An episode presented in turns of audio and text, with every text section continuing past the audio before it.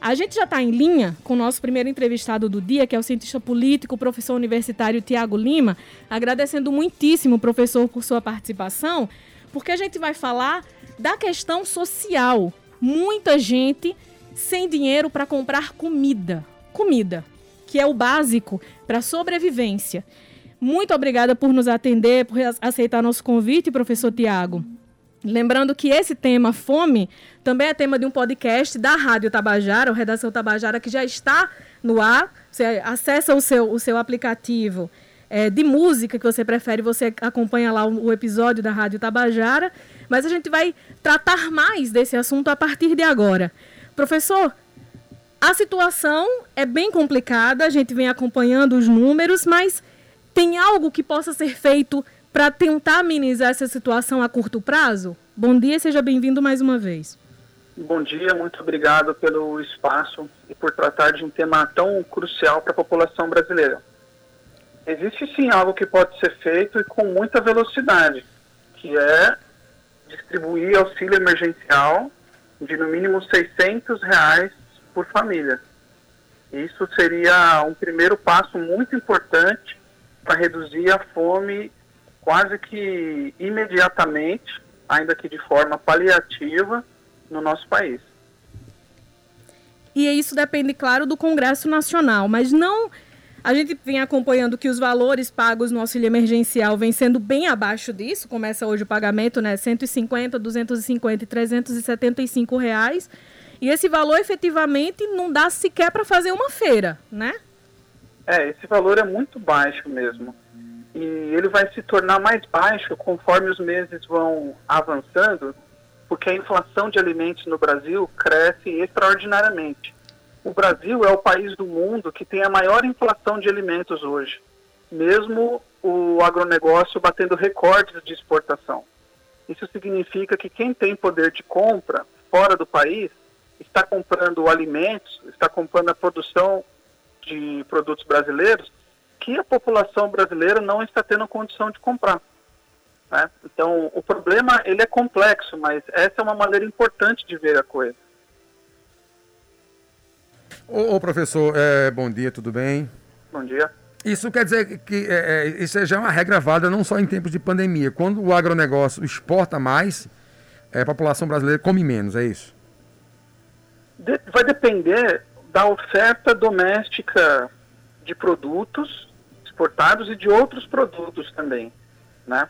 Mas é, quando a demanda internacional é muito forte e quando o, o real se desvaloriza frente ao dólar, o comprador estrangeiro tem mais poder do que o brasileiro. Então a gente vê no Brasil o preço dos alimentos aumentando, a moeda se enfraquecendo, as pessoas perdendo renda e recebendo auxílio cada vez menor do governo. Então isso significa que vai ter menos dinheiro para comprar comida. Ô, ô professor, e, e, o governo central, por exemplo, ele tem o poder de, de barrar pelo menos parte dessa, dessa exportação desses grãos do Brasil, por exemplo, a soja. O Brasil exporta quase toda a soja. O governo ele tem o poder de dar uma brecada nessa exportação, não tem? Ele poderia fazer isso. Alguns países do mundo fizeram isso e fazem. Mas isso tem consequências que devem ser medidas. Por exemplo, o governo do, do Kirchner, alguns anos atrás, aquele presidente argentino que faleceu, inclusive, é, em 2008, quando teve aquela grave crise alimentar internacional por alta de preços, ele tentou é, segurar as exportações e por conta disso ele sofreu uma gravíssima pressão política dos interesses econômicos e políticos vinculados ao setor do agronegócio. Né? Ah, recentemente a Argentina também aplicou medidas assim, mas eu acho que no contexto da pandemia eles estão conseguindo segurar. A Rússia colocou um imposto flutuante sobre as exportações de alguns grãos, como o trigo, por exemplo, que vai variar de acordo com o preço internal, internacional e o volume de vendas, né? Então, o Estado, ele pode fazer isso, mas é, fazer isso é complicado, porque significa que os exportadores provavelmente vão perder algum dinheiro, porque eles não vão conseguir vender é, para o setor doméstico o mesmo que eles venderiam para o internacional, e também tem uma consequência internacional, porque quando os grandes fornecedores deixam de colocar os seus produtos no mercado internacional, o preço interna internacional do produto também sobe. E aí as pessoas ao redor do mundo com menos poder aquisitivo vão acabar enfrentando o mesmo problema que o Brasil. Então, isso de segurar as exportações é uma medida possível que merecia ser é, estudada de forma contingencial e eventuais decisões deveriam levar em consideração é, os impactos para a população brasileira e em termos de preço internacional do produto também. O senhor publicou um artigo, agora no final do mês de março, no Estadão, falando sobre fome coletiva, pandemia e genocídio. Eu gostaria que o senhor falasse primeiro o que é essa fome coletiva e o peso dessa fome coletiva nesse momento de pandemia que nós estamos vivendo, professor. Bom, fome coletiva é um conceito que a gente utiliza, é, e no artigo eu utilizei ele de forma pouco rigorosa, né? Mas ele é um conceito que visa é, denotar um, um grupo grande de pessoas que enfrenta sérias dificuldades para conseguir se alimentar. As dificuldades elas, tão, elas são tão sérias que essas pessoas precisam arriscar a sua saúde a sua vida em estratégias pouco comuns para conseguir é, alimentar a si e a sua família. Né? Então a gente acostumou a ver ao longo dos últimos anos grandes fomes coletivas, principalmente em países africanos, né? é, Somália, Etiópia, agora o Iêmen é o país que tem a mais grave fome coletiva do mundo, o Sudão também vive uma fome coletiva, os venezuelanos estão vivendo uma fome coletiva, que é aquela na qual as pessoas não encontram condições de comprar alimentos para sobreviver e para manter a saúde. Veja, não é que os alimentos não existam ou que eles, é, eles não possam ser importados. Existe alimento para alimentar todas as pessoas, mas as pessoas não têm dinheiro para comprar esses alimentos. E os governos não decidem utilizar os impostos que possuem para viabilizar essa alimentação para as pessoas. Então, uma fome coletiva, é, no, no último século pelo menos, ela só ocorre quando grandes contingentes populacionais não têm renda para comprar alimentos mínimos e quando o governo permite que esta situação se materialize. Então há quem passa fome e há quem deixa passar fome também. No caso, professor, o, o Brasil seria, ao meu ver, o campeão desses países que deixam a sua população passar fome, porque o Brasil é o maior é, exportador de grãos do mundo, é por tabela o maior produtor também de grãos do mundo. É um país continental, é um país sem catástrofes naturais ou áreas é, desertas. A Rússia é um país continental, mas é um país que é menos 30, menos 40 graus em alguns setores, em algumas regiões daquela nação. A gente é, é campeão nisso, professor? Olha, o Brasil não é um país completamente livre de catástrofes naturais, né? Aqui no Nordeste, especialmente, a seca é, castiga e quando não uma seca de grandes proporções, a falta d'água regular é, prejudica a produção de alimentos, especialmente dos pequenos produtores que não têm sistemas de irrigação, de armazenamento de água, né? Tanto é que a última pesquisa nacional nacional é, informa que no Nordeste as famílias rurais que não têm acesso a regular água passam o dobro de fome das famílias rurais que têm acesso regular à água. Né? Então, o que acontece no nosso país é que, historicamente, a nossa população é, teve negado o direito à alimentação. Tanto porque o poder público não se compromete em garantir esse direito, quanto porque não existem políticas públicas é, de desenvolvimento nacional para fazer com que os alimentos cheguem à população brasileira. Tá? É, por que, que eu digo isso? Porque cerca de 70% dos alimentos consumidos no Brasil, ou mais até no caso do Nordeste, como demonstra o professor Marco Metidiero da UFPB, são produzidos pela pequena agricultura familiar. Tá? Acontece que o agronegócio, que não exporta uma grande variedade de preços, ele exporta algumas commodities básicas. E essas commodities básicas acabam tendo impacto na inflação. O agronegócio brasileiro exporta basicamente soja, é, milho e, e, algodão e carnes, enfim. Mas a gente não vive comendo só soja e milho, né?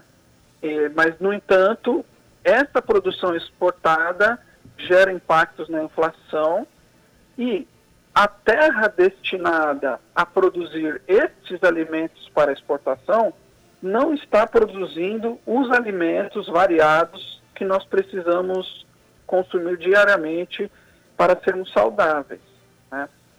Nos últimos, no, na primeira década do século XXI, o ambiente de crescimento econômico e uma série de políticas públicas contribuíram significativamente para a redução na fome do Brasil.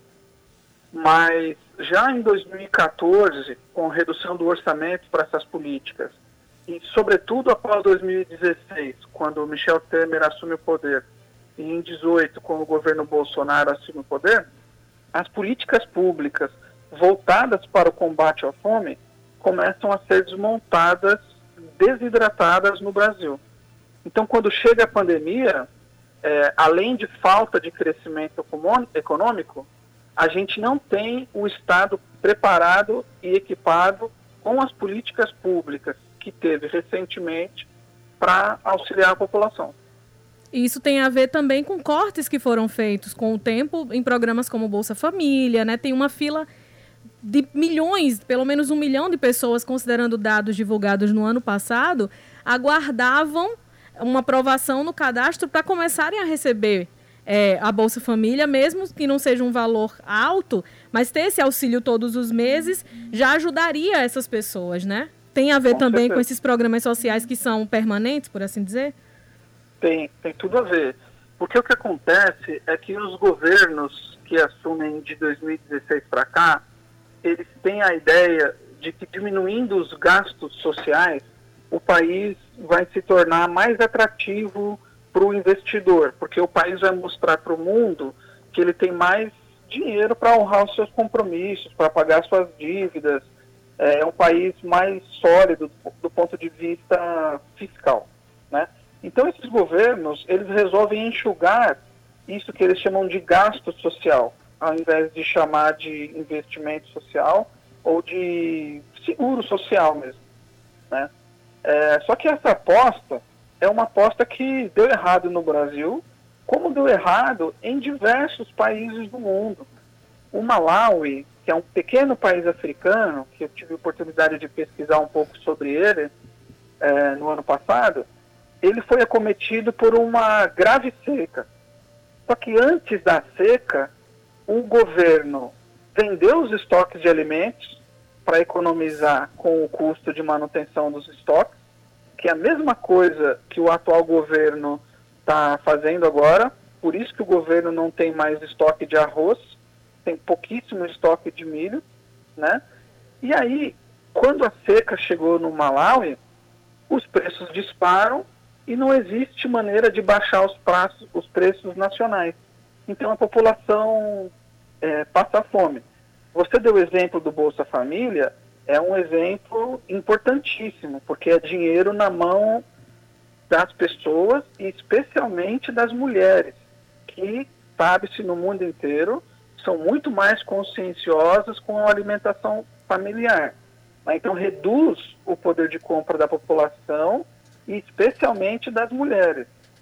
É, mas, junto do Bolsa Família, outras políticas públicas importantes também estão sendo desidratadas, como essa de estoques públicos de alimentos. Oh, professor, é, muitas pessoas ficam se questionando, por exemplo, é, o governo no ano passado deu 600 reais de auxílio emergencial. Esse ano vai variar de 150 a 350 reais. E aí muitos perguntam, ah, mas o governo vai economizar. Mas no fundo, lá no final das contas, é, o que o governo está dando, porque a população vai comprar. É, quem está recebendo isso é quem vai estar tá precisando comprar feijão, arroz, carne, ou fazer uma feira, né, para tentar sobreviver. No final das contas, todo esse dinheiro não vai circular, não vai gerar, não vai incrementar o comércio, não vai voltar, no final das contas, através de imposto para o governo?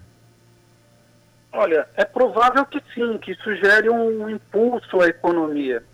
Mas, na minha avaliação e de muitos pesquisadores, essa é uma avaliação burra, para ser sincera. Porque esse valor não permite as famílias a ficarem em casa. Então, essas famílias, elas vão ter que ir para a rua, para os mercados populares, para os pontos de ônibus, é, para as praças, para buscar complementar a sua alimentação. E toda vez que essas famílias fazem isso, toda vez que as famílias precisam entrar no ônibus lotado, elas estão contribuindo não só para a propagação do vírus, como para o seu próprio adoecimento possível pessoal.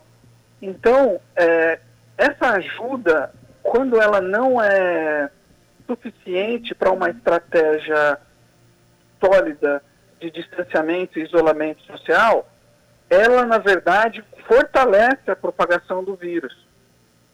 Entendeu? Uhum. Porque, por um lado, ela dá uma energia a mais para as pessoas trabalharem.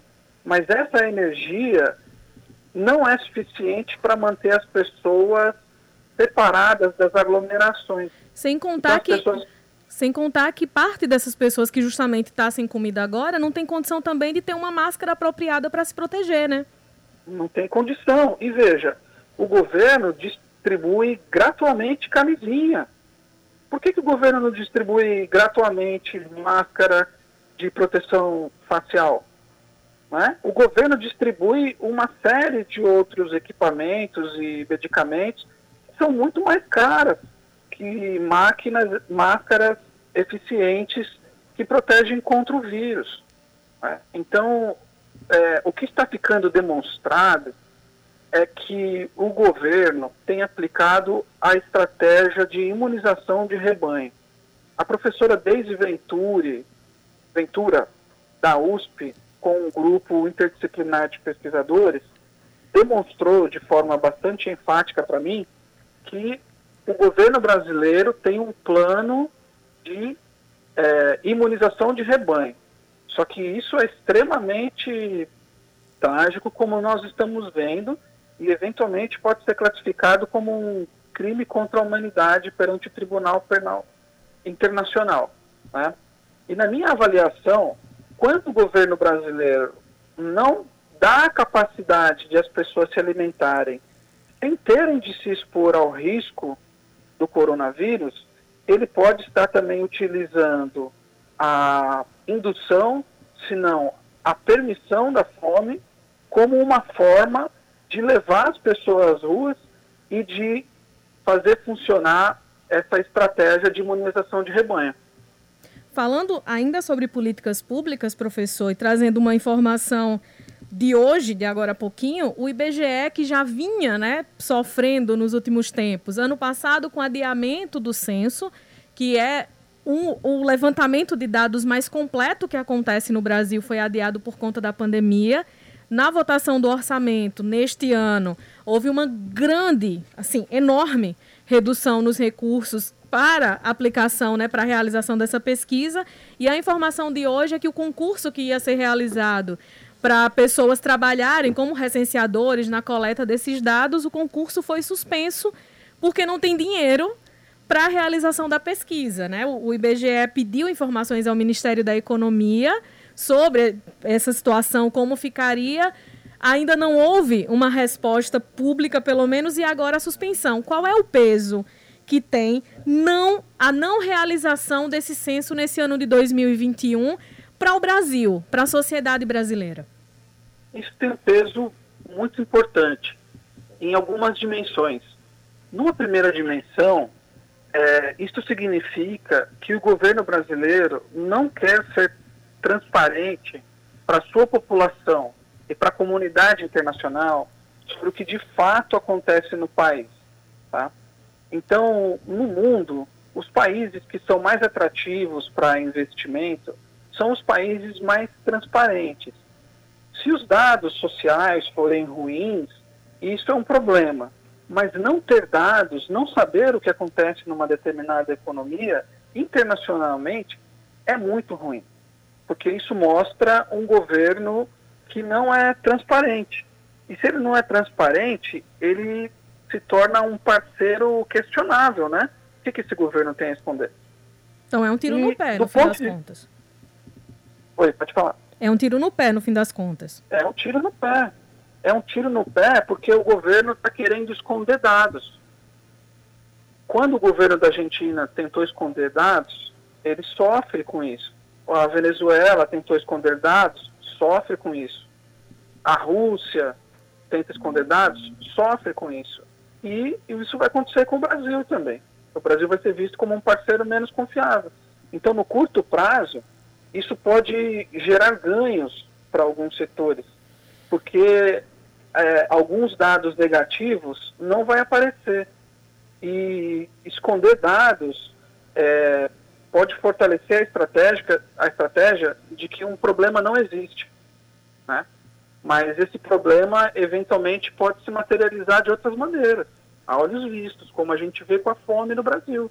Todo mundo que mora em João Pessoa vê a quantidade de pessoas, de famílias que está cada vez mais em praças, uhum. nos faróis. É lamentável. As pessoas batendo na, na, nas portas das casas, como acontecia antigamente, para pedir um prato de comida, né? Pois é, e se a política pública, o planejador de política pública, não tiver dados, ele não consegue agir no cerne do problema e com eficiência. Né? Então, você está dizendo que quer economizar gastos, é, impedindo o próprio governo de conhecer uma, situa uma situação que permitiria enfrentar melhor os problemas, portanto, economizando dinheiro com políticas públicas mais eficientes. Queremos agradecer muitíssimo sua participação conosco, professor Tiago Lima, professor doutor em ciência política, professor da Universidade Federal da Paraíba. Muito obrigada por trazer essas explicações, trazer essa análise para nós e até uma próxima oportunidade. Fico à disposição, obrigado pelo espaço e parabéns pela abordagem do tema.